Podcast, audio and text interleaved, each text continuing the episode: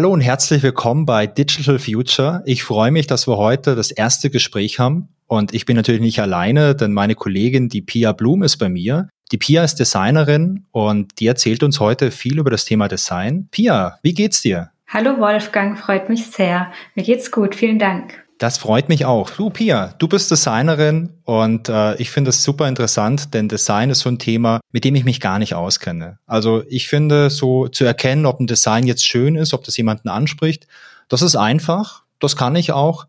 Aber wie man zu so einem Punkt kommt, dass man selbst ein Design irgendwie gestaltet, das Leute anspricht, das Leuten die Arbeit mit einem Tool, mit einer Software erleichtert, das finde ich total beeindruckend und ich hoffe, dass du da heute gute Antworten hast auf die Frage, wie man denn sowas überhaupt schafft. Aber bevor wir da einsteigen, würde mich was anderes interessieren. Mhm. Wie bist du eigentlich dazu gekommen, dass du Designerin geworden bist? Ich habe nach dem Abitur direkt Produktdesign studiert. Darauf bin ich aufmerksam geworden, ähm, ganz klassisch über eine Jobmesse tatsächlich oder über so eine Schülerinformationsmesse, ähm, wo ich ähm, der Hochschule Schwäbisch Gmünd begegnet bin. Und die haben dort ähm, den Studiengang Produktdesign vorgestellt.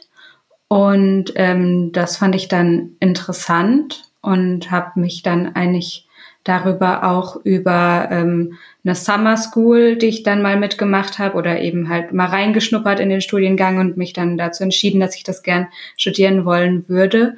Ähm, also studiert habe ich klassisches Produktdesign, ja. auch nicht digitales Design. Das kam dann erst später dazu sozusagen. Was muss ich man darunter vorstellen unter klassischem Produktdesign? Klassisches Produktdesign ähm, ist einfach das Gestalten von dreidimensionalen Objekten. Also es muss ja alles irgendwie gestaltet werden, wie zum Beispiel, ja, was kann man da als Beispiel nennen? Ähm, jegliche ähm, also mein Handy zum Beispiel, wäre das so ein genau. klassisches Produkt, das du gestalten könntest mit so einem Studium? Ja, genau. Also ähm, ja, oder ganz klassisch so Haushaltsgeräte wie ein Staubsauger, ähm, aber auch vielleicht ein bisschen ähm, freier, sowas wie ähm, Geschirr oder also alles, alles dreidimensional einfach.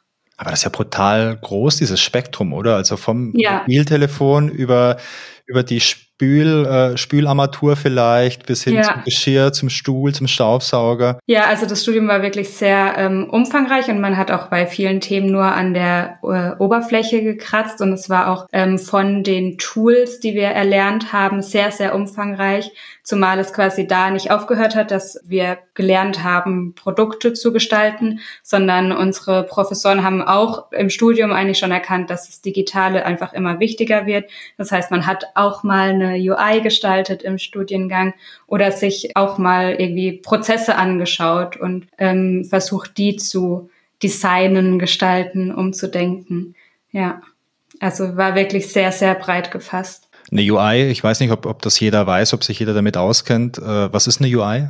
Eine UI ist ein User Interface, also eine, ähm, ja, schlussendlich die grafische Oberfläche, die wir ähm, als Endnutzer sehen, wenn wir ein digitales Produkt benutzen und auch bedienen. Also das kann beispielsweise eine Website sein, wo ich, wo ich meine Mails abrufe, also im Internet oder vielleicht die Benutzeroberfläche von meinem Smart TV, wenn ich, wenn ich zu Hause irgendwie was anschauen möchte. Ganz genau, ja. Okay. Aber das ist ja super interessant, wenn du jetzt in diesem Studium vom Design von irgendwelchen dreidimensionalen äh, Gegenständen dann auch weitergehst zur Gestaltung von irgendwelchen Oberflächen bis hin zur Gestaltung von Prozessen. Das finde ich ja super spannend. Also ich habe das in dem Zusammenhang noch nie gehört, das Design von Prozessen, dass das in dem Bereich auch äh, angesiedelt ist. Ja, ja, also schlussendlich ging es ähm, sehr viel darum, einfach Dinge zu optimieren.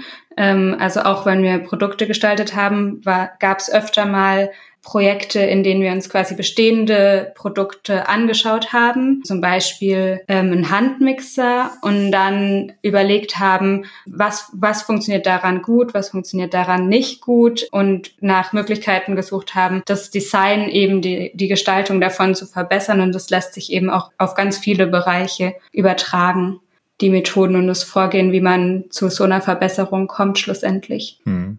Was hat dich daran interessiert? Also was hat dich daran interessiert, diese Richtung einzuschlagen? Du hast ja gesagt, du warst ja. auf dieser Jobmesse in Schwäbisch Gmünd und hast dich dann für das klassische Produktdesign entschieden. Aber hattest du davor schon irgendwie Hobbys in dem Bereich oder irgendwelche mhm. Ambitionen mhm. in dem Bereich? Ja, also schon von klein auf war mein Hobby auf jeden Fall Malen, Zeichnen, so ja. die künstlerische Richtung. Und das war auch das, was mir auf dieser Jobmesse dann als erstes entgegengesprungen ist, so diese tollen großen Mappen, mit denen man sich auch bewirbt und dann sind da ähm, ja wirklich auf äh, in großem Format dann irgendwelche Zeichnungen oder Skizzen oder so und das hat mich natürlich ähm, begeistert zu sehen, ah okay, es gibt überhaupt Berufe, in denen ich das, was ich als Hobby ähm, schon lange mache, vielleicht brauchen kann.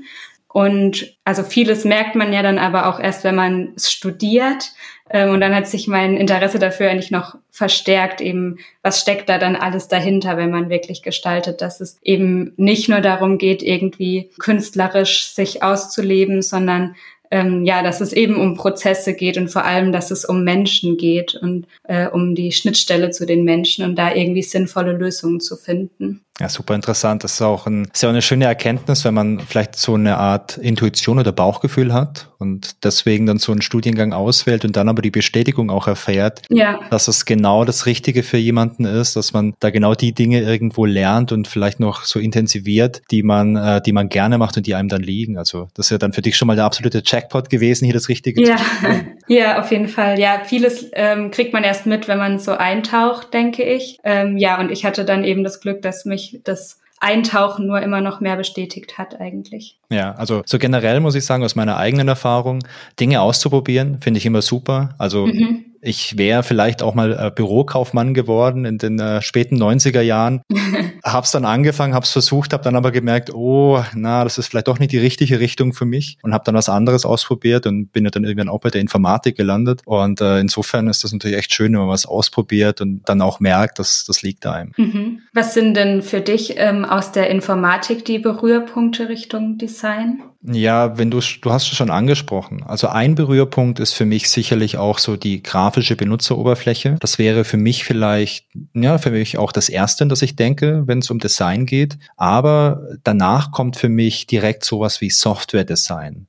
Also mhm. die Software, die entwickelt wird, äh, die folgt ja auch Prinzipien. Und man könnte sagen, das sind äh, irgendwo ästhetische Prinzipien, denn Software soll ja auch schön sein. Genauso wie Mathematiker sagen, hey, gute Formeln, die sind auch schön. Mhm. Oder Physiker sagen sowas auch, ja, also die große, tolle Formel, die jetzt eine Theorie irgendwie unterstreicht oder beweist, die sieht auch wirklich schön aus. Ich finde, bei Software ist es auch so, dass äh, Software-Design was mit Ästhetik zu tun hat, aber natürlich auch mit Funktionalität. Mhm. Und das gute Design führt dazu, dass man am Schluss Software hat, die beispielsweise so aufgebaut ist, dass die Komplexität nicht explodiert. Dass man jetzt vereinfacht gesagt hat, äh, nicht so einen großen Klotz hat, in dem alle ja. Funktionalität drinsteckt und bei dem niemand später versteht, warum passiert überhaupt irgendwas und man es nicht mehr nachvollziehen kann. Wobei ich ja heutzutage jetzt nicht mehr aktiv wirklich Software entwickle, aber zum Rückblick ja, also das die zwei Dinge sind es für mich auf jeden Fall. Mhm. Was ist denn für dich eigentlich Design? Ja, also es geht natürlich ähm, viel um visuelle Aspekte, also um ein visuelles Erscheinungsbild, so wie du es auch gerade schon gesagt hast. Das ist auch das, was die Leute immer sehen schlussendlich. Also Design kann man ja auch äh, immer irgendwie sehen, aber dahinter steckt noch viel mehr. Und schlussendlich geht es eigentlich immer um die Schnittstelle zum Menschen, dass man ähm, versucht, irgendeine Funktionalität oder irgendeine technisch äh, Technik zu übertragen, ähm, so dass Menschen es ähm, verstehen, benutzen, bedienen, wie auch immer können. Und ähm, ich glaube, darin verstehe ich eigentlich Design oder vor allem auch meinen Beruf. Zu sagen, es gibt irgendwelche technischen Anforderungen und mein Beruf ist es, dies so zu übersetzen, dass eben jemand, der es ähm, bedient, ein User oder eine Userin verstehen kann und auf einfachem Wege benutzen kann. Auf einfachem Wege bedeutet das, dass ich nicht unbedingt äh, eine Bedienungsanleitung lesen muss, bevor ich was benutze? Ja, genau. Ja, das äh, Wort, ist, was da immer gerne verwendet wird, ist natürlich intuitiv. Ähm, ja. Ist aber manchmal ein bisschen schwieriges Wort, weil intuitiv würde ja bedeuten, man macht was ohne drüber nachzudenken oder so ein bisschen aus Instinkt raus. Das ist nicht unbedingt immer der Fall, ähm, aber es sollte auf jeden Fall einfach und leicht und schnell verständlich sein. Wenn ich so überlege, ähm, ich kann mich erinnern, dass wir in den 80ern einen Videorekorder hatten, also meine Eltern und ich. Also ja, eigentlich meine Eltern. Und ich habe den halt benutzt, um irgendwelche Videos anzuschauen. Mhm. Aber das Teil war wirklich nicht einfach zu bedienen. Also jetzt irgendwie mal eine Kassette einzulegen und die abzuspielen, okay, also auf Play gedrückt. Wenn es beispielsweise darum ging, sowas zu programmieren, damit man was aufnehmen kann. Ich weiß noch, an diesem Videorekorder konnte man so eine kleine Klappe vorne aufmachen und da waren ganz viele kleine Tasten. Und das war so kompliziert, dass wenn mein Vater oder meine Mutter was aufnehmen wollte, die mussten immer diese Anleitung raussuchen und dann immer nochmal nachschauen, um wirklich sicher zu sein. Denn damals, wenn du irgendwie den Tatort aufnehmen wolltest und du hast dich da vertippt und es hat nicht funktioniert, da gab es ja keine Mediathek. Das heißt, du ja. hattest nur die eine Chance, um äh, die Sendung aufzunehmen nehmen. Und da musste man auf Nummer sicher gehen. Ja. Und heutzutage, wenn ich mir ein neues Smartphone kaufe, das kann ja schon viel mehr. Also ich habe ein iPhone und das kann viel mehr als so ein alter VHS-Rekorder.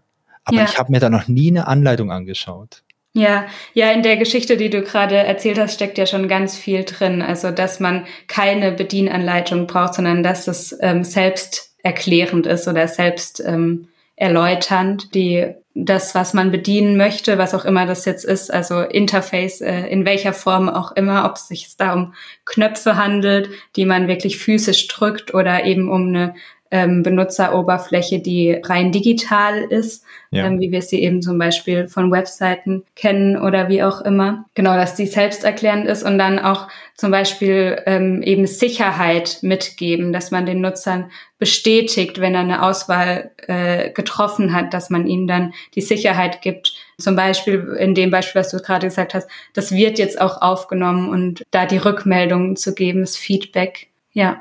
Das sind so Aspekte zum Beispiel oder ähm, ja, einfach Dinge, die man anwenden kann, um eben Sachen nutzerfreundlich zu gestalten. Diese, diese Annahmen, die man dann aber trifft, die ändern sich ja mit der Zeit, oder? Also wenn ich heute vielleicht irgendwie das Design für die Benutzeroberfläche von einem Mobiltelefon entwerfe, dann kann ich ja auf ein ganz anderes Vorwissen zurückgreifen oder voraussetzen vielleicht, mhm. als ich das vor zehn Jahren konnte. Wie, wie spielt denn dieser Aspekt in so diese tägliche Arbeit rein? Weil wenn du jetzt vor zehn Jahren vielleicht oder vor 20, äh, vor 20 Jahren gab es noch so, nicht so viele Smartphones, aber wenn du jetzt vor 10, 15 Jahren vielleicht in dem Bereich tätig warst und da ein gutes Design entworfen hast, das gut funktioniert hat, mhm. würde das heute auch noch funktionieren? Also hat sich so diese mh, hm, Grundbildung oder so diese Grundannahme, was man, was man über so eine Bedienung weiß, hat sich das verändert im Laufe der Zeit oder verändert sich das? Ja, also da spielt extrem viel mit rein. Also zum Beispiel hat sich ja die Technik verändert, die natürlich auch immer eine Rolle spielt. Also einfach auch Dinge, die wir jetzt quasi nutzen können, die es früher noch nicht gab. Aber so grundsätzlich glaube ich, also ich habe ja selber vor zehn Jahren noch nicht wirklich was gestaltet, deswegen äh, muss ich jetzt mehr auch, auch aus Annahmen sprechen. Aber so grundsätzliche Dinge verändern sich eigentlich nicht. Also ganz viel, ganz oft, also gerade jetzt auch in der digitalen Gestaltung,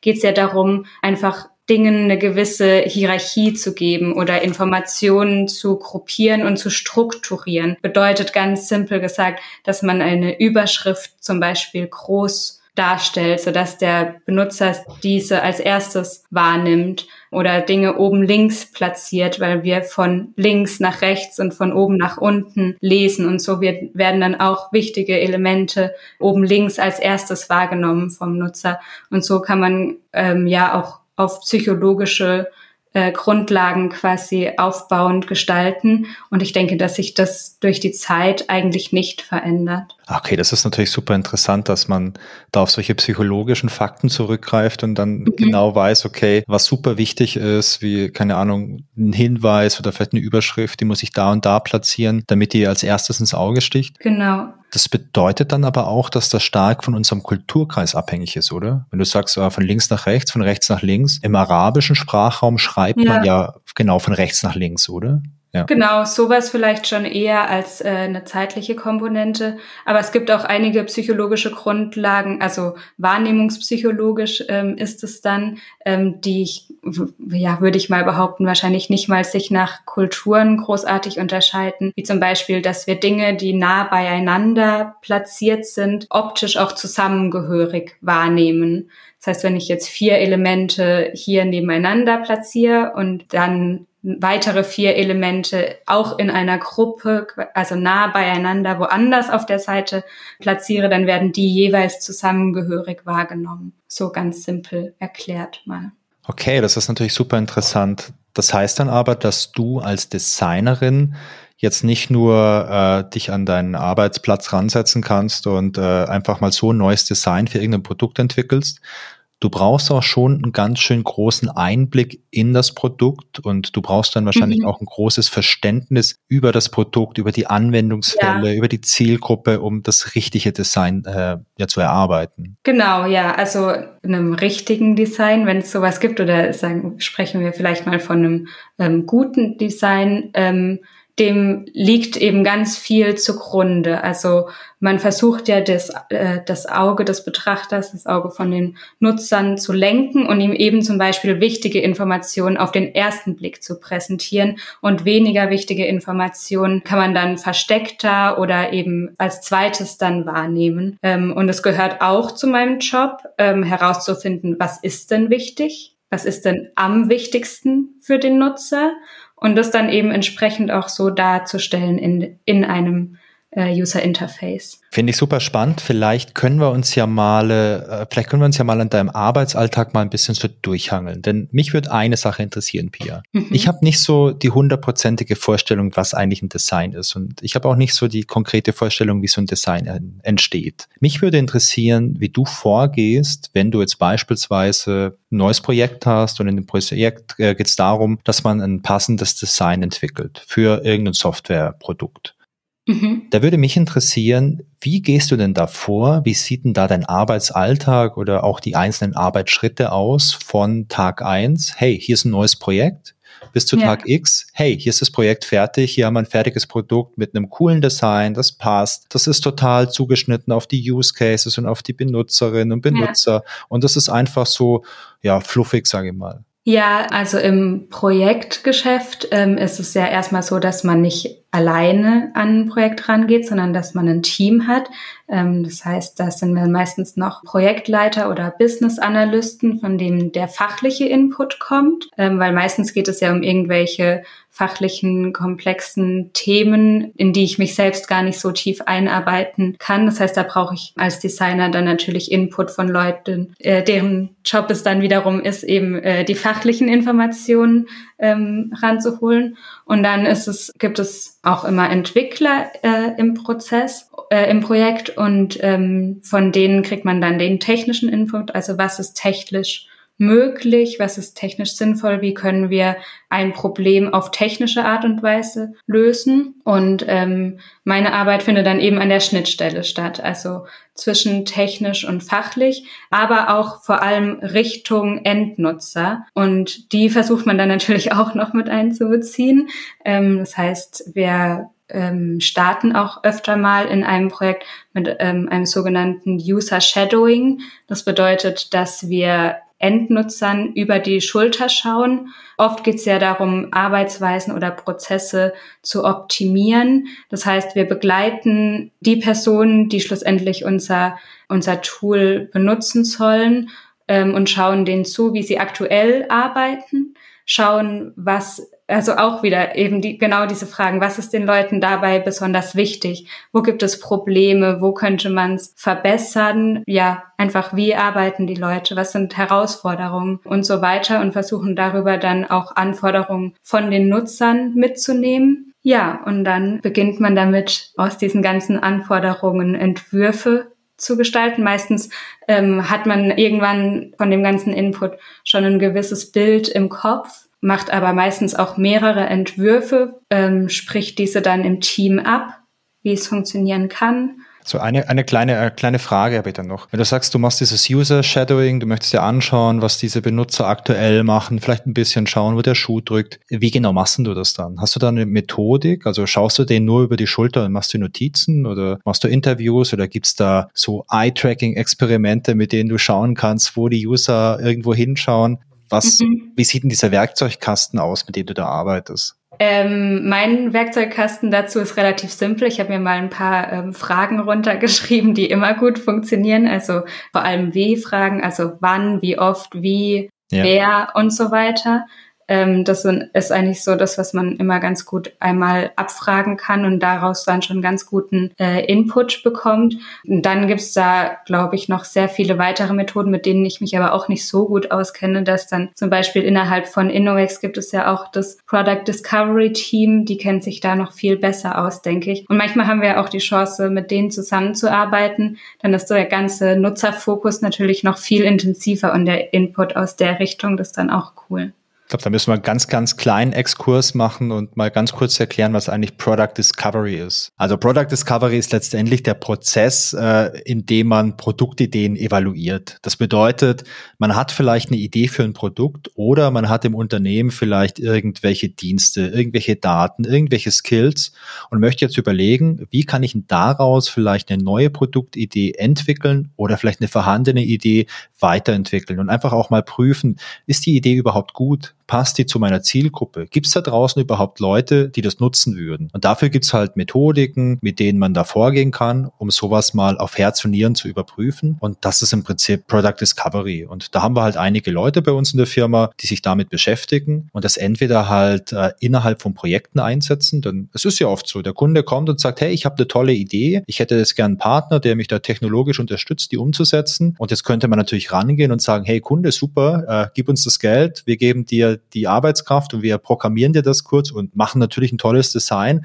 und dann hast du am Schluss ein cooles Produkt und dann merkst du vielleicht die Kunden da draußen, äh, ja, die haben da gar keine Lust drauf, weil es an den Interessen einfach vorbeigeht und da kann man halt mit diesem Product Discovery äh, Techniken reingehen und das erstmal einfach abklopfen und mal so einen Reality-Check einfach machen. Ich glaube, das ist es ungefähr, oder? Was sich in der Product Discovery versteckt.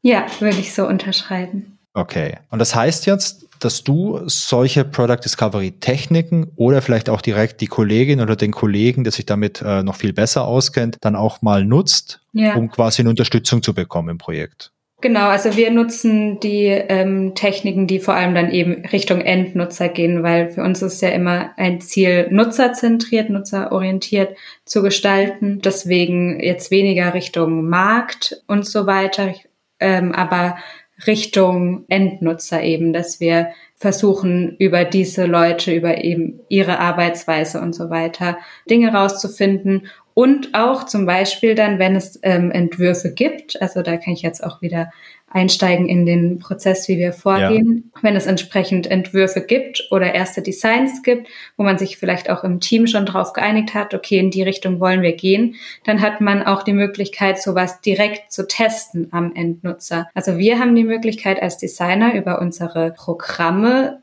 Prototypen zu erstellen ähm, die dann schon so aussehen wie echt, aber es gibt keine Datenanbindung. Also sie funktionieren noch nicht in echt. Es hat noch kein Entwickler irgendwas gemacht. Aber es für die für die Nutzer oder für die Testnutzer dann in einem User-Test fühlt es sich an wie echt. Die können darin rumklicken und schon gewisse Dinge, die wir uns vorher überlegen, eben ausprobieren. Und so bekommt man zum Beispiel richtig gutes Feedback also, also im Prinzip sind das dann Grafiktools, mit denen du dann ja. so eine Oberfläche zusammenklicken kannst und kannst sagen, okay, hier ist vielleicht ein Button, hier ist ein anderes Element und ich kann da auch draufklicken. Das fühlt sich an wie echt, aber es passiert halt nichts. Genau, so kann man sich das vorstellen. Also ich gestalte einfach Screens und die ähm, verlinke ich dann hintereinander weg, so dass es sich für den Nutzer so anfühlt, als würde er sich durch eine Oberfläche durchklicken, die aber in Wahrheit noch gar nicht existiert. Es sind nur Bilder quasi. Ah, okay. Und das ist dann auch vom Aufwand nicht so super hoch. Also das heißt, du setzt dich dann ran und hast dann vielleicht auch eine Art Baukasten, mit dem du da arbeiten kannst? Mhm. Ähm, in vielen Fällen machen wir uns diese Baukästen, die du gerade gesagt hast, selbst. Ähm, ja. Also man spricht dann von Design Libraries oder Design Systems, UI Libraries. Auf jeden Fall eben Bibliotheken, die wir uns anlegen, wo wir ähm, die verschiedenen Buttons, die wir benötigen, zum Beispiel äh, uns anlegen und oder äh, Inputfelder, wenn es ähm, um Textinput geht oder eben alle möglichen Elemente, die in der UI wiederholt vorkommen. Da möchte man natürlich auch, dass die immer gleich aussehen, wenn man die äh, mehrmals verwendet, dass es nicht einmal so aussieht und einmal so, sondern man möchte ja ein äh, konsistentes Design haben.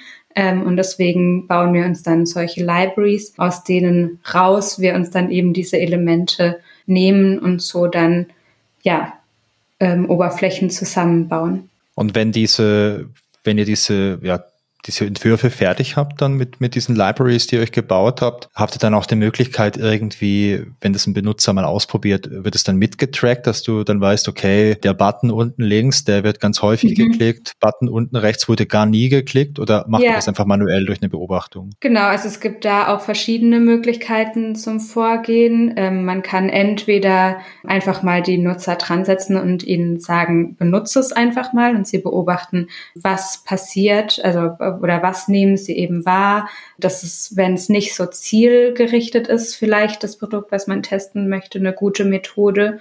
Oder auch wenn man einfach mal Feedback, ähm, aber nicht besonders in eine bestimmte Richtung einholen möchte.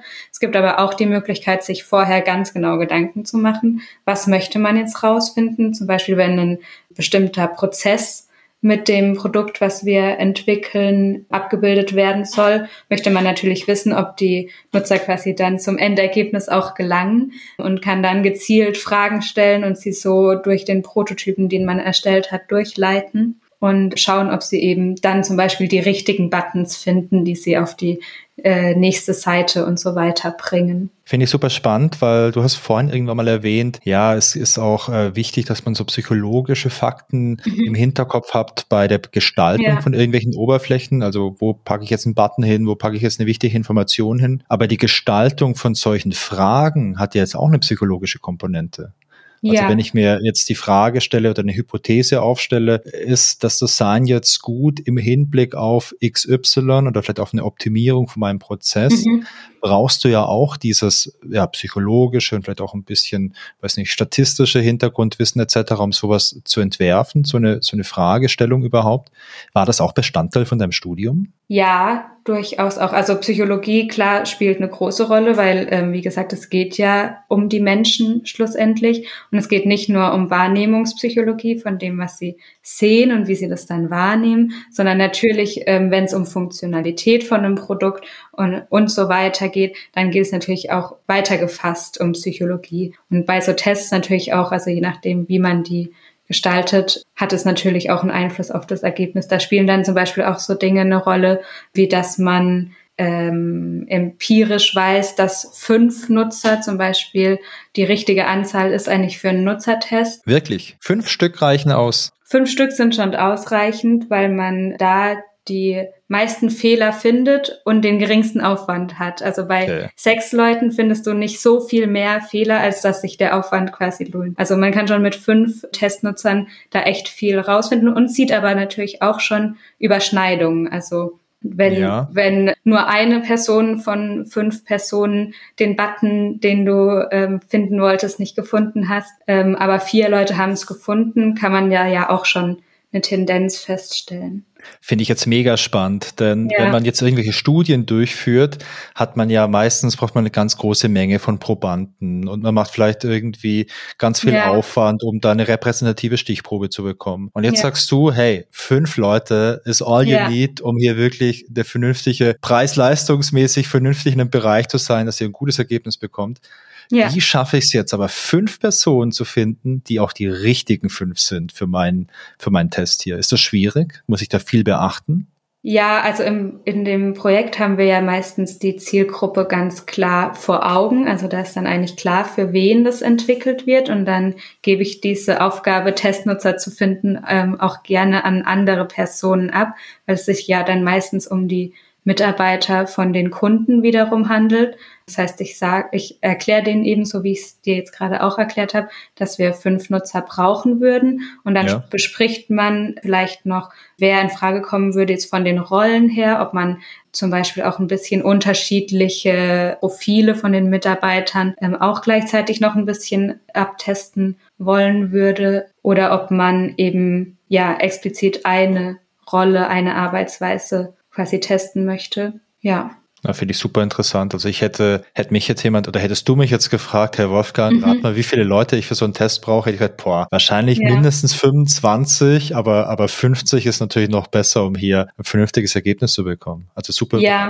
Ja, also so Nutzertests sind wirklich ähm, sehr spannend. Also auch wie ähm, also wenn du mal irgendwann die Chance hast, bei einem dabei zu sein oder auch mal selbst einen durchzuführen, macht es unbedingt. Das ist so spannend, wenn man dann sieht, wie die Leute sich da durchbewegen. Und man hat sich ja selber vorher sehr viele Gedanken gemacht über das, was man gestaltet hat. Und dann zu sehen, funktioniert es jetzt auch? Oder eben, wo bleiben die Leute hängen? Wo funktioniert es nicht? Das rauszufinden. Und aber auch, auch bei fünf Leuten eben schon zu sehen, die unterschiedlichen Leute. Der, äh, für den einen ist es super easy und super leicht und die klicken sich dadurch, als hätten sie ähm, das schon tausendmal gemacht und jemand anderes ähm, struggelt dann total ähm, sowas zu sehen. Und ja und wir haben auch auf jeden Fall die Erfahrung gemacht, dass man halt sehr, sehr viel besser dadurch Feedback bekommt, als wie wenn man jemandem einfach nur was zeigt, so hey, das ist jetzt der Entwurf, schau es dir mal an, sag mal was dazu, dann sagen eigentlich alle Leute, ja, ist ganz gut, kann ich mir schon vorstellen und dann kommt vielleicht mal noch irgendwo ein Kritikpunkt.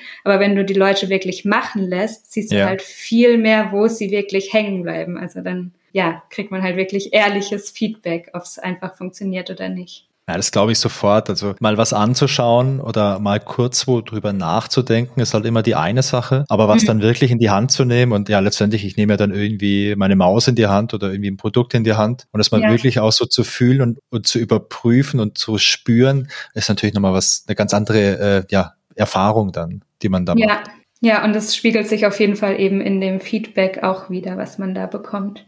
Ich meine, wenn du jetzt sagst, fünf Personen reichen aus, ist natürlich für die Praxis auch super cool. Denn wenn mhm. du jetzt immer 20 oder mehr Personen bräuchtest für so einen Test, boah, die kriegst du ja nicht zusammen mitunter. Ja, Oder das ist genau. ein Riesenaufwand. Also ich meine, jeder, der schon mal ein Meeting organisiert hat mit fünf Leuten in einem Unternehmen, weiß, dass es schwierig ist. Ja. Der schon mal irgendwie einen Termin mit zehn Leuten organisiert hat, der weiß, dass es teilweise unmöglich ist. Ja, Genau, ja. Also es kann man durchaus machen und ähm, ich durfte es auch bei in Kundenprojekten jetzt schon mehrmals wirklich machen auch. Wie sind deine Erfahrungen, wenn du jetzt da in Kundenprojekten unterwegs bist und auf so Leute zugehst und die um ihre Meinung fragst? Ich habe in meiner Berufslaufbahn so die Erfahrung gemacht, manche Leute haben da irgendwie keine Lust drauf, so ach ja, passiert ja sowieso vielleicht nichts oder so oder meine Meinung ist nicht so wichtig. Ich habe sehr oft aber die Erfahrung gemacht, dass die Leute sich auf einmal brutal freuen wenn mal irgendjemand zu jemand kommt und sagt, hey du, wir machen hier was neu und ich würde gern mit dir mal drüber reden, wie du das findest. Ich würde dir gerne mal was zeigen. Ich würde mir gerne mal anschauen, wie du arbeitest, weil das einfließt hier vielleicht in eine Lösung. Da habe ich ganz oft die Erfahrung gemacht, dass so Leute da regelrecht aufblühen und total begeistert sind, weil sie so ja mitwirken können. Ist das bei dir ähnlich gewesen bisher? Du meinst jetzt, wenn man so neue Methoden ähm, oder so einbringen möchte? Ja, so das zum einen das, zum anderen, wenn man aber schlicht und ergreifend mal äh, den Leuten sagt, dass ihre Meinung jetzt wirklich zählt für eine Weiterentwicklung. Ach so, du meinst direkt bei den Nutzern. Bei diesen ähm, Tests. Ja, also das, das ist ähm, extrem wichtig für die Akzeptanz oder bringt wirklich viel. Also dass die Leute halt sehen, ich, also erstens, ich werde hier konkret gefragt, es wird ja. sich für mich Zeit genommen, dass ich und und ich darf es vorher schon einmal testen, bevor oh. es wirklich existiert. Das ist natürlich auch super cool für die Leute.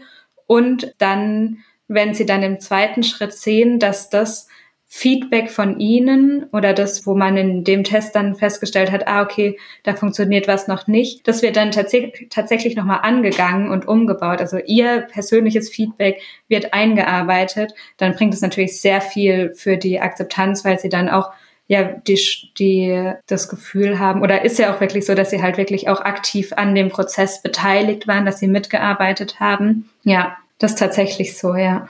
Okay, das, das, also ich kenne das auch und mhm. ich fand das auch immer total schön einfach, wenn man so ja. dieses direkte Feedback dann von Leuten bekommt, die dann später auch mit so Dingen arbeiten müssen. Also die Leute, die wirklich da irgendwo ein Problem dran sind oder an der Sache ja. dran sind und arbeiten, das, das fand ich auch immer total, total befriedigend irgendwie, wenn man ja. so dieses, diesen direkten Draht zu den Leuten hat. Ja, und es hat also die Leute, die ich bisher testen durfte, hatten da auch immer sehr viel Lust drauf alle. Ja. Also die, ähm, auch wenn sie sich dafür Zeit rausnehmen mussten aus ihrem, aus ihrem sonstigen Arbeitsalltag und auch wenn ihre Zeit mal knapp war für diese Nutzertests, wollten sie, da wollten sie auf jeden Fall immer dabei sein. Da war immer starkes Interesse da. Ja, das ist schön.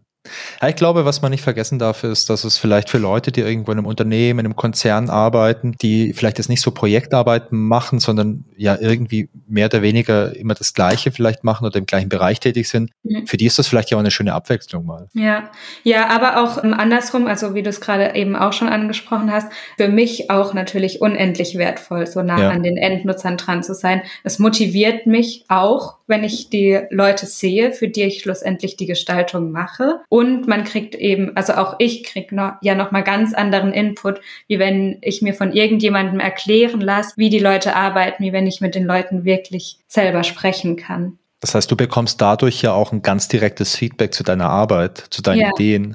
Ja. Ja, verstehe ich, weil wenn du dann vielleicht nur als Ansprechpartner einen Projektleiter hast, der dann deine Arbeit weitergibt an irgendwelche Mitarbeiter, ja. da wieder ein Feedback bekommt, das Feedback an dich weitergibt, das ist ja auch ein bisschen die stille Post. Genau. Selbst wenn die Message erhalten bleibt, gehen ja die ganzen feinen Nuancen gehen ja verloren, wenn das von einer Person an die nächste weitergegeben wird. Ja. ja.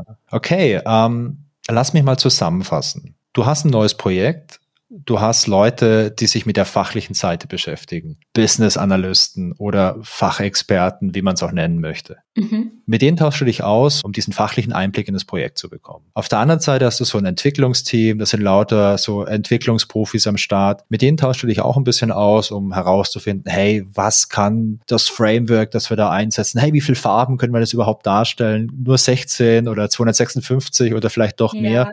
Ja, oder sowas wie ähm, versenden wir hier eine Bestätigungs-E-Mail oder scannen ja. wir einen QR-Code oder das äh, spiegelt ja. sich ja dann auch zurück auf meine Entwürfe. Ja, stimmt.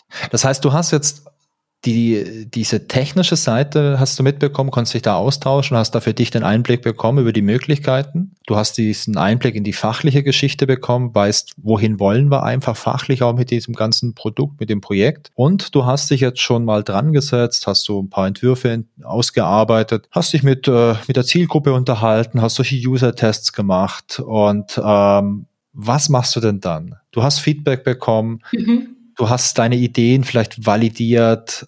Wie geht's ja. denn dann weiter in deiner Arbeit? Genau, auf Grundlage von dem Feedback, was man sich dann eben im besten Fall über solche Nutzertests ähm, oder im Austausch mit den Nutzern einholen kann, wird dann das äh, Entworfene nochmal iteriert und ähm, verfeinert. Dann kann man gegebenenfalls nochmal äh, User-Tests machen, aber meistens ist schon relativ klar nach so User-Tests, was die Anweisungen sind, die man mitnimmt. Und dann kann man es eben dementsprechend anpassen.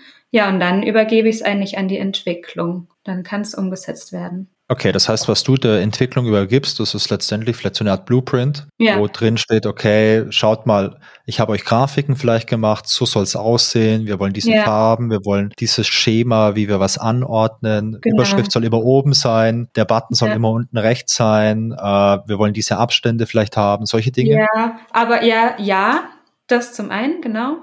Ähm, aber auch wenn ich auf diesen Button klicke, dann passiert das. Und ah. ähm, also auch das wirklich das Konzept, das komplette Konzept hinter einer Anwendung. Also ähm, das ist auch das, was ich meine, was wir auch hauptsächlich vertesten, sozusagen. Ja. Also wie funktioniert es schlussendlich? Ja. Und auch so Sachen wie Wording tatsächlich auch. Also wie ist so ein Button beschriftet oder was steht auf der Überschrift? Wird es von den Nutzern verstanden? Müssen wir das nochmal anders formulieren? Mit sowas setze ich mich tatsächlich auch auseinander. Okay, das bringt mich gedanklich wieder so ganz an den Anfang und uh, sorry, wir müssen es nochmal zurückspulen, weil ich glaube, ganz am Anfang habe ich nochmal irgendwie so eine Frage im Kopf gehabt, die hätte ich vielleicht anfangs mal stellen sollen. Was ist eigentlich Design dann? Also du hast so viele verschiedene Facetten jetzt ja. erwähnt. Für mich war Design immer das, was ich sehen kann, das Optische. Ich hatte vorhin gesagt, ja, Software-Design ist vielleicht auch ein bisschen das Ästhetische, die Struktur. Das kommt bei dir jetzt auch mit rein, die Struktur von irgendwelchen Bedienelementen. Ja. Aber es ist ja noch mehr. Es sind ja auch die Prozesse, die hast du ja auch schon an äh, erwähnt gehabt. Das heißt, ist es einfach, ist es schwierig, Design zu greifen oder ist es einfach für dich, was Design ja, eigentlich ist? Doch, es ist extrem schwer zu greifen, weil, also, und jetzt haben wir ja hauptsächlich über das Digitale Design gesprochen und es gibt ja noch so viel mehr, was, äh, was es zu Design gibt da draußen, was dann wieder ähm, sehr viele andere Aspekte aufwirft. Zum Beispiel in meinem Studium, wo ich eben Produktdesign, also das Gestalten von eben physischen Produkten studiert habe, da ging es dann auf einmal auch um sowas wie Materialkunde oder Fertigungsverfahren, wie, wir, wie werden Sachen in Massenfertigung ähm, hergestellt, was du dann auch in deinem Design berücksichtigen musst. Was ist Kunststoffspritzguss und was muss ich dabei beachten, wenn ich ein äh, Gerätegehäuse gestalte, was dann aus Kunststoffspritzguss hergestellt wird. So, also ja, schlussendlich sind es immer sehr, sehr viele ähm, unterschiedliche Aspekte, technisch, fachlich, Prozesse, die man irgendwie vereinen muss. Und das eben so, dass es den Menschen ja auf eine gute Weise dient, schlussendlich das, was du gestaltet hast, dass es Probleme löst. Könnte man sagen, dass man den Mensch mit seinen Ansprüchen, Wünschen und Problemen in die Mitte stellen könnte? wenn ja. es um die Designfrage geht? Ja, auf jeden Fall. Das ist das, was wir immer versuchen. Also wir lenken immer den Fokus auf die Endnutzer, auf den Menschen. Ja, und möchten da eben, dass es ja, genau. Also es geht ja darum, dass es schlussendlich für den Endnutzer ästhetisch ansprechend ist, dass es einfach zu bedienen ist und so weiter. Also ja, es geht um, um den äh, Nutzer, der am Ende das benutzt, was man gestaltet. Es gibt ja noch so diesen, diesen Bereich mit äh, so, ich glaube, äh, Human-Machine Interaction oder ähm, es gibt auch diesen Bereich so, so, ja, so Mensch-Maschine-Interaktion, also wo es, wo es auch darum geht, wie ist die mhm. Schnittstelle zwischen einem Menschen und einer Maschine? Sagt dir das was? Ist das auch, würdest du auch sagen, ja. dass das eine Facette von Design ist oder, oder gibt es da eine Abgrenzung? Ja, doch, total. Also das ist das eigentlich genau das. Genau, also eine Interaktion zwischen äh, einem Menschen und einer, einer technischen Maschine. Ja. Wie auch immer. Ist es ja, also wenn ich jetzt wieder auf das blöde Beispiel von vorhin mit dem Handmixer zurückkomme, ist es ja auch eine Mensch-Maschinen-Interaktion. Ja, stimmt. Der soll gut funktionieren, der soll gut genau. in der genau. Hand liegen, er soll mir keine Sauerei in der Küche machen, weil ja. vielleicht der, der Rührstab zu kurz ist. Er soll genau. sicher sein, denn ich mag meine Finger total. Die sollen jetzt ja. da nicht irgendwie in, äh, in so ein Getriebe reingezogen werden. Und er soll gut aussehen. Ja, genau. Und ich als Mensch gebe meine Befehle oder meine, ähm, ja, meine Bedienung eben da rein und äh, sag, in welcher Stufe ich jetzt mixen möchte oder so. Und die Maschine muss es dann ausführen. Ja. Und ich als Mensch brauche dann wiederum das, das Feedback, äh, in welcher Stufe mixe ich jetzt gerade und wie viele Stufen habe ich noch zur Verfügung, bin ich schon in der höchsten Stufe und so weiter. Pia, was ist die größte Herausforderung jeden Tag in deinem Job? Du hast so viele Dinge jetzt aufgezählt. Ja. Das ist ja so eine, ja, ich weiß nicht, so eine interdisziplinäre äh, Branche, sage ich fast, in der du da tätig bist, was das Design angeht. Das, ich wüsste mhm. jetzt nicht, was anfängt und was aufhört, aber von den ganzen Dingen, die du da irgendwie in deinem Job hast, was ist denn da die größte Herausforderung? Und ich meine es nicht unbedingt das Schwierigste. Ich meine eher, dass die Sache, die dich als Mensch am meisten herausfordert und vielleicht auch auf so eine, auf so eine positive ja. Art.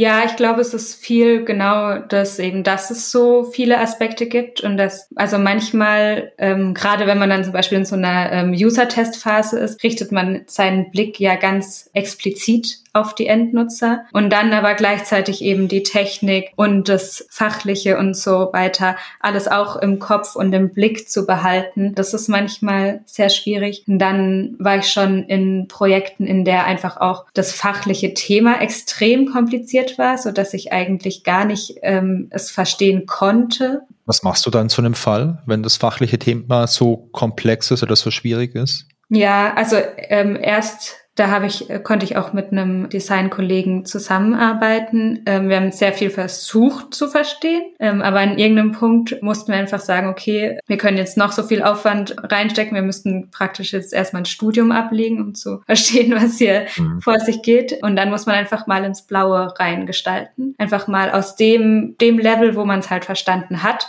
mal Entwürfe machen und dann eben ganz viel in, in die Kommunikation gehen, sagen, hey, das habe ich jetzt verstanden, das habe ich jetzt auf Grundlage dessen entworfen, passt es so, wo muss man noch was anderes machen. Es funktioniert auch ganz gut, ganz oft, einfach mal was zu gestalten, eben auch wenn man noch nicht alles verstanden hat und auch noch nicht jeder technische Hintergrund und so weiter abgedeckt ist, ähm, sondern einfach mal was zu machen und dann den Leuten was vorzulegen und ganz oft, wenn die Leute dann eben was sehen, das ist ja eben wieder das Gute, dass man was sehen kann ja. bei Design, dann kommt auch das Feedback, dann fällt ihnen auch was dazu ein oder kommen noch weitere Aspekte zum Vorstellen, an die vorher gar nicht gedacht wurde. Und das funktioniert in jede Richtung. Also es funktioniert sowohl, wenn du dann den besagten Business Analysten was vorlegst, dann fallen denen nochmal fachliche Aspekte ein, die die noch nicht bedacht hatten, muss sie dann plötzlich sagen, ah ja, wie ist das jetzt aber denn in dem Fall? Das funktioniert Richtung Entwickler, dass sie dann ähm, anfangen zu überlegen, so, ah ja, aber wenn das jetzt so aussieht, wie lösen wir das denn dann? Und es funktioniert aber eben auch sehr gut Richtung User, wenn man ihnen einfach mal was in die Hand gibt und eben einfach mal machen lässt und darüber dann schaut, was denen dann noch dazu einfällt oder was denen noch fehlt und so weiter. Ja, das kann ich gut verstehen. Also wenn du mal irgendwas hast, dann hast du ja eine Grundlage. Dann hast du ja mal ja. so die, das ist meine erste Version, die ist ja. vielleicht nicht korrekt, aber die kann nur noch besser werden. Jetzt Schritt ja. für Schritt für Schritt. Und was du da sagst wegen äh, Themen, mit denen man sich nicht auskennt, ich kann mich erinnern, ich hatte vor vielen Jahren mal ein Projekt, da ging es unter anderem um äh, Geografie. Und ich hatte in Erdkunde damals eine 4 und mhm. ich sag mal so, ich hatte die vier, weil mein Lehrer sehr viel Mitleid mit mir hatte. Und plötzlich war ich dann so 30 Jahre später damit konfrontiert, mich mit Geodaten zu beschäftigen und Koordinatensystem und der Umrechnung von Koordinaten. Und boah, ich habe da gar keine Ahnung gehabt. Und mhm. äh, das war auch super schwierig. Und wir hatten dann aber jemanden, der sich damit auskannte und dann einfach angefangen hat, mit so Landkarten uns Dinge zu erklären.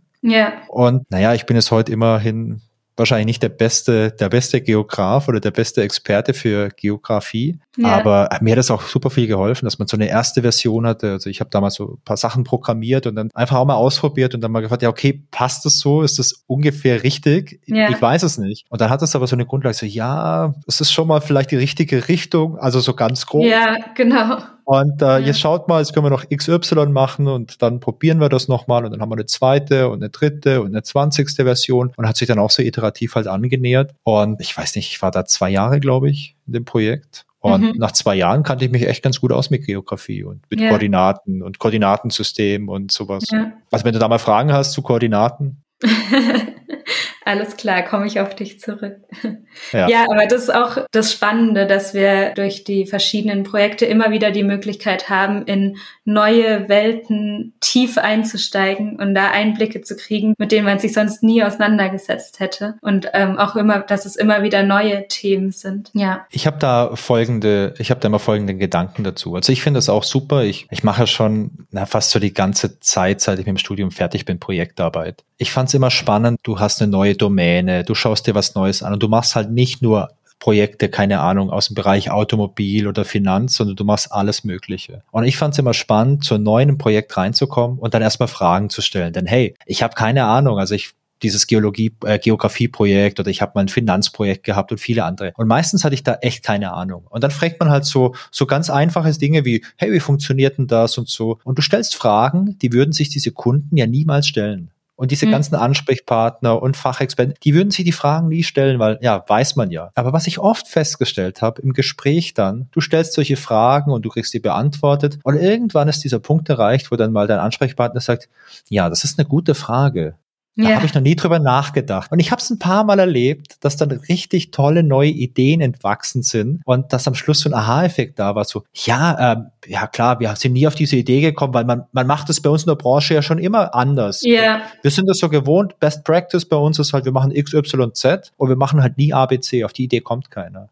Ja ich kann mir das gut vorstellen, dass das bei dir recht häufig so ist, weil du ja auch immer mit einem ganz frischen Blick auf die Dinge rangehst und das Design und die Oberfläche, ja. was man sieht, ja was was Grundlegendes ist. Ja, ja, und das macht es auch wichtig, da das richtige Maß zu finden aus eben tiefem Verständnis, was man ja braucht, um eben Prozesse gut abbilden zu können oder eben auch zu optimieren, aber auch manchmal sollte man sich gar nicht zu viel informieren, um eben selber nicht dieses XYZ äh, zu wiederholen, sondern selber den frischen Blick zu behalten und äh, neue Wege zu gehen. Ja. Ich glaube, das ist so, so ein bisschen äh, so ein bisschen Teil von unserem Job eigentlich. Mhm mal nicht nur, ich habe es ja vorhin schon mal gesagt, nicht nur das zu tun, was jemand von uns verlangt, sondern halt auch diese Fragen zu stellen und äh, auch mal Dinge zu hinterfragen und auszuloten, ob das wirklich die richtige Idee ist und ob das zu 100 Prozent so korrekt ist oder ob man es vielleicht einfach mal aus einer anderen Perspektive betrachten sollte. Mhm, ja. Was gibt's denn noch Spannendes im Bereich Design? Ich meine, es gibt wahrscheinlich genug äh, spannende Themen, um noch jetzt zehn Stunden weiter zu reden. Aber wir haben ja jetzt diese drei großen Bereiche so angesprochen, so diese Prozesse, die Grafik, also die Präsentation, die, die Optik mhm. und so diesen psychologischen äh, Hinterbau mit, äh, wie kann ich Dinge anordnen, um was, äh, was Bestimmtes irgendwie damit äh, auszusagen, zu signalisieren. Mhm. Gibt es daneben noch andere interessante Bereiche für deine, für deine tägliche Arbeit, die damit reinfließen? Ähm, ja, ansonsten geht es, glaube ich, viel darum auch, dass man sich schon auch immer up to date hält und sich umschaut, auch vielleicht in Richtung, was ist gerade Trend oder auch was gibt's für neue Ideen und sich selber immer auch frisch inspiriert, auf welchem Wege auch immer, was auch immer einen inspiriert, um eben nicht in alten Mustern irgendwie dann auch zu gestalten, sondern ja, genau, da sind wir wieder dabei, frisch, frische Ideen reinzubringen. Du hast gerade noch was Spannendes gesagt, und zwar das Wort Trend. Mhm. Und äh, wie spielt ein Trend bei, einer, bei, einer, bei einem Design mit rein? Ja, also es gibt immer wieder, also jetzt rede ich auch wieder von ähm, digitalem Gestalten, ja. ähm, Trends, ähm, da heißt dann, dass der neue Trend für 2022 und ähm, auf alles, auf einmal wird alles in einem bestimmten Look gestaltet und das kann auch cool sein. Also so Trends kann man durchaus mal mitgehen oder sich eben davon inspirieren lassen. Ähm, zum Beispiel auch, wenn man möchte, dass eben ähm, etwas jetzt ganz modern aussieht, ähm, dann kann man das mal anwenden. Wobei es auch immer mal wieder solche Trends dann auch in der Kritik stehen, weil die zum Beispiel dann von der UX-Seite, also von der User Experience Seite ähm, nicht so gut funktionieren, weil sie zum Beispiel die angesprochenen psychologischen, wahrnehmungspsychologischen Hintergründe äh, ein bisschen missachten oder nicht ganz nach den Regeln quasi gestaltet sind. Genau, also es gibt immer wieder Trends und man kann die sich anschauen, man kann die, wenn es passt, auch anwenden und man muss sie aber auch kritisch betrachten, einfach, ob es in das Aktuelle, was man gerade gestaltet, reinpasst und ob es eben funktioniert. Dann würdest du sagen, so ein Trend ist was, wahrscheinlich das gleiche wie eine Mode, oder? Weil du sagst, es ist gerade modern, dass wir jetzt alle Benutzeroberflächen ja. jetzt nur noch in drei Farben gestalten und mit ganz dünnen Haarlinien arbeiten. Ja. Sowas wäre dann so ein Trend oder vielleicht so eine, so eine Mode, die ja. jetzt vielleicht cool ist. Und in fünf Jahren sagen wir, oh Gott, oh Gott, oh Gott, äh, so voll ja. altbacken. Gibt es auch zeitloses Design im Bereich so digitales Design, Benutzeroberflächen? Ja, ja, ich denke schon. Also ich kann mich noch erinnern, die ersten, die ersten Versionen von, äh, vom iPhone, vom iOS, die wirken, wenn ich mir die heute nochmal anschaue auf Bildern, wirken die mega altbacken. Da hatte man mhm. äh, beispielsweise für, für die App, für deine E-Books, das war so ein kleines Holzregal. Also man hatte überall so yeah. kleine, kleine Entsprechungen aus der Realwelt, also so ein kleines Holzregal, so einen kleinen Fernseher für deine Videos. Und das yeah. wurde ja irgendwann mal radikal gestrichen und gesagt, okay, wir wollen diesen ganzen Quatsch raushaben, wir wollen jetzt nur noch so klare Linien haben. Genau. Ja, und es äh, war jetzt ja auch lange Zeit so, dass es sich immer alles ähm, immer mehr vereinfacht hat, immer mehr ja. auf die Primärform und so weiter. Ich kann mir aber auch gut vorstellen, dass es wieder zurückgeht, dass die Dinge wieder etwas komplexer werden in der Darstellung. Ja. Ist das dann vielleicht so eine Art Minimalismus-Trend, den es hier gibt? Wenn man es immer weiter reduzieren möchte auf, auf die ja. klare Grundfunktionalität ohne ja. Schnörkel? Ja, also genau. Also dahinter liegt ja jetzt auch wieder was, ähm, was auf jeden Fall eben wahrnehmungspsychologisch funktioniert, dass du klare Gestalten, also Primärformen, ähm, sehr schnell wahrnehmen kannst. Und wenn es ähm, darum geht, eben zum Beispiel ein Logo oder ein Icon oder wie auch immer ein visuelles Element schnell zu erfassen, ähm, dann macht es Sinn, da Primärformen zu verwenden. Aber eben, ich kann mir auch vorstellen, dass es, wenn jetzt alles wieder in diesen Primärformen gestaltet ist, dann funktioniert es ja wiederum eigentlich nicht mehr, weil es braucht ja auch äh, eine gewisse Abhebung. Und ich kann mir vorstellen, dass dann wieder in die andere Richtung geht, wenn jemand ähm, in seiner Gestaltung, also äh, oder wenn, wenn man eben in der Gestaltung wieder komplexer wird, dass man sich dann eben wieder davon abhebt, wenn alle so einen minimalistischen Stil eher haben. Hm. Das ist vielleicht auch der Grund dafür, dass das Coca-Cola-Logo wahrscheinlich, was modernes Design angeht, nicht so gut abschneidet mit diesen ganzen hm. Schnörkeln, die überall dran sind. Ja. Aber es halt trotzdem so ein Alleinstellungsmerkmal hat und äh, okay, ist, glaube ich, auch die bekannteste Marke der Welt. Also die äh, ja. Die funktioniert dann wahrscheinlich auch ganz gut, ja. Ich habe zum Abschluss noch so ein kleines, weiß nicht, Zitat oder, oder so, ein, so ein Spruch, den ich noch gern mit dir besprechen würde. Und zwar äh, gibt es den Spruch Form follows Function. Mhm. Nach allem, was wir jetzt über Design gesprochen haben. Und ich habe viel gelernt heute, denn ganz ehrlich, für mich war Design bei Software, Oberflächen oder Usability, die ganzen Geschichten, für mich war Design vor allem das, was ich sehen kann. Ja. Und zwar die Optik. Also ist das jetzt fett oder ist das nicht fett gedruckt? Was für Farben werden benutzt? Äh, vielleicht wie passt eine Farbpalette irgendwie zu meiner Stimmung? Sowas. War für mich Design. Das mit den Prozessen hatte ich noch nie so betrachtet, ehrlich gesagt. Mhm. Und diesen psychologischen Aspekt hatte ich ehrlich gesagt auch noch nie so in der Tiefe betrachtet. Aber wenn ich jetzt sage Form follows Function, das würde ja bedeuten, die eigentliche Form oder die Gestaltung ist total zweitrangig und die eigentliche Funktion sollte im Mittelpunkt stehen. Nach allem, was du mir erzählt hast, steht der Mensch im Mittelpunkt und die mhm. Funktion dient ihm. Deswegen könnte man vielleicht ja auch sagen, okay, die Funktion steht im Mittelpunkt, zusammen mit den Menschen. Die haben mhm. vielleicht eine total gute Symbiose, können gut miteinander. Ja. Und alles andere ist so außenrum irgendwie. Nehme ja. ich das richtig wahr? Passt das? Oh, das, also erstens ist ja natürlich sehr äh, viel diskutierter, viel diskutiertes äh, Zitat, was du da jetzt rausgesucht hast. Mm, ich würde sagen, es kommt halt sehr drauf an, was man mit dem Design möchte. Also ja, also we welches Ziel soll damit verfolgt werden? Wenn es jetzt ähm, was extrem Technisches ist, wo es ähm, darum geht, dass ein Nutzer äh, komplexe Funktionen einstellen kann und das äh, möglichst schnell oder so und dann quasi die Funktion im Vordergrund steht und die Bedienbarkeit, dann muss es eben dementsprechend gestaltet sein. Ja. Wenn wir jetzt über irgendeinen ähm, Marketing-Auftritt von Coca-Cola oder irgendwas äh, im Internet sprechen, dann geht es ja extrem um Emotionen zum Beispiel, die vermittelt werden sollen. Es, es gibt quasi keine Funktionalität, äh, also jetzt in dem klassischen Sinne. Also die, die Funktion wäre dann das Übertragen von Emotionen oder die Identifikation mit der Marke und so weiter. Genau, also ich glaube, dass die Frage eben, welches Ziel dahinter steckt. Ja, wobei ich mich jetzt aus dem Fenster lehnen würde und sagen würde, hey, Emotionen sind sowas Elementares bei uns Menschen. Wenn irgendwas eine Emotion bei mir hervorruft, natürlich im Idealfall eine gute Emotion, weil mhm. die finde ich persönlich ganz gut. Okay, warte mal. Gute Emotion gut finden, ja. da bin ich schuldig, mag ich. Dann ist das aber auch eine Funktion von dem Design. Ja. Wenn es eben jetzt, also kann ja auch eine Meditations-App zum Beispiel sein.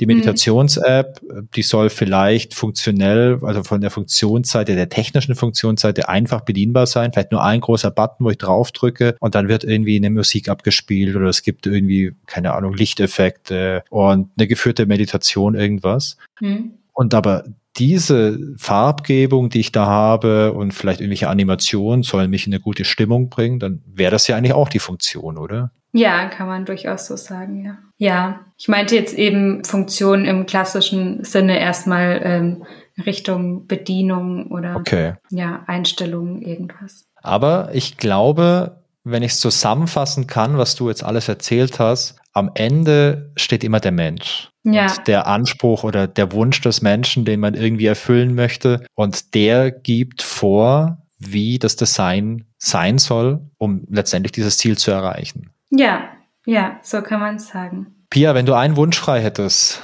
um, die, um das Design einfach hier in unserem Alltag zu bereichern, um uns mehr Freude zu bringen durch besseres Design, wie würde denn dieser Wunsch aussehen? Boah, was für eine Frage. Na, bezogen auf meine Arbeit würde ich mir wünschen, dass in jedem Projekt, wo es Sinn macht, auch Designer eingesetzt werden. Also, dass sie ein festes, fester Bestandteil von den Projekten sind, weil, glaube ich, wichtig ist, dass jemand auch aus der Richtung draufschaut und eben, dass jemand im Projekt dabei ist, der den Nutzer ganz fest im Auge behält. Ja, glaube, das wäre so mein Wunsch. Kann ich absolut unterschreiben. Also, es gibt da draußen so viele Apps und es gibt so viele Webseiten, die quasi unbenutzbar sind, weil ja. man sich als normaler Internetbenutzer nicht zurechtfindet, weil man keine Ahnung hat, weil man dazu ja. angehalten ist, Hilfetexte durchzulesen, um Grundfunktionalitäten zu verstehen. Also ich glaube, da wäre ja. überall Plus an Design sicherlich ein Zugewinn für, ja, für den Alltag und für den Lebenskomfort einfach. Ja,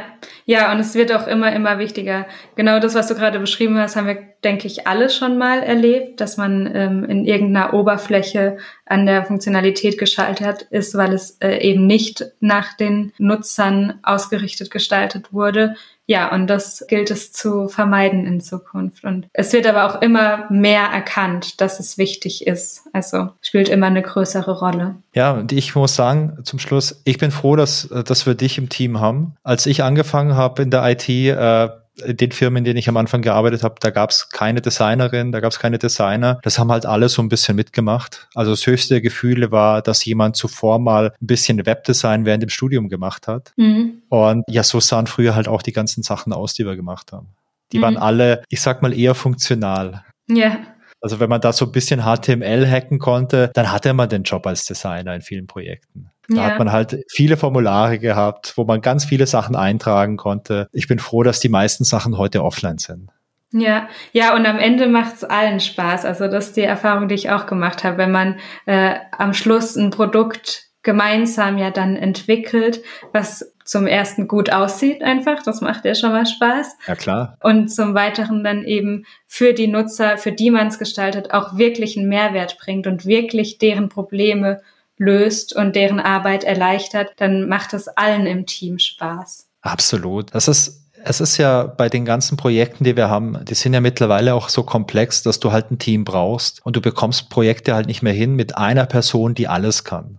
Hm. Also das ist vielleicht eine Ausnahme, wenn es mal wirklich so ganz, ganz kleines, so kleiner Mini-Prototyp ist, wo man mal eben was ausprobiert. Aber wir merken das ja auch hier bei uns, bei unseren internen Projekten. Wenn wir intern mal ein bisschen Software entwickeln, da hast du ja auch gleich eine ganze Handvoll Leute, die da irgendwie zusammenarbeiten muss, hm. um vielleicht eine ganz kleine Anwendung zu bauen. Und bei ja. Kundenprojekten ist das ja auch so. Ja. Und deswegen finde ich sie auch super wichtig, dass wir eine Designerin im Team haben, dass wir jemanden im Team haben, der sich mit Programmierung auskennt ja. und jemand, der sich mit so Frontend-Technologie auskennt. Weil ich ja. glaube, dann kannst du halt wirklich am Schluss auch was Vernünftiges erreichen, wenn du halt äh, die ganze Power einfach hast. Genau, es ist ein Zusammenspiel aus allem. Absolut. Pia, vielen Dank für deine Zeit. Ich habe super viel gelernt heute über Design. Und wenn mich morgen zufällig jemand fragen sollte, hey Wolfgang, was ist denn eigentlich Design? Dann werde ich gleich mal antworten, ja, du, so einfach ist das gar nicht. Das ist nicht nur eine Sache, Design, da geht's um die grafische Gestaltung. Da geht's aber auch um die ganzen psychologischen Fakten,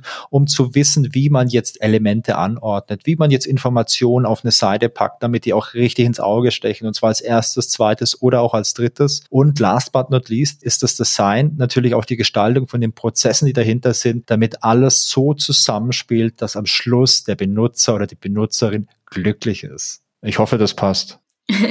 ja, auf jeden Fall. Pia, vielen Dank. Ja, danke schön, Wolfgang. Hat mich sehr gefreut. Und ich hoffe, euch hat es auch Spaß gemacht, heute zuzuhören. Die nächste Folge von Digital Future, die kommt in zwei Wochen wieder mit einem interessanten Gesprächspartner. Und ich freue mich natürlich auch, wenn ihr wieder zuhört. Wenn es Feedback gibt, dann schickt uns doch gerne E-Mail an podcast.innovex.de oder besucht uns auf unseren Social Media Kanälen. Wir freuen uns auf jeden Fall auf eure Feedbacks. Und ja, ich sag mal Tschüss und bis zum nächsten Mal. Tschüss.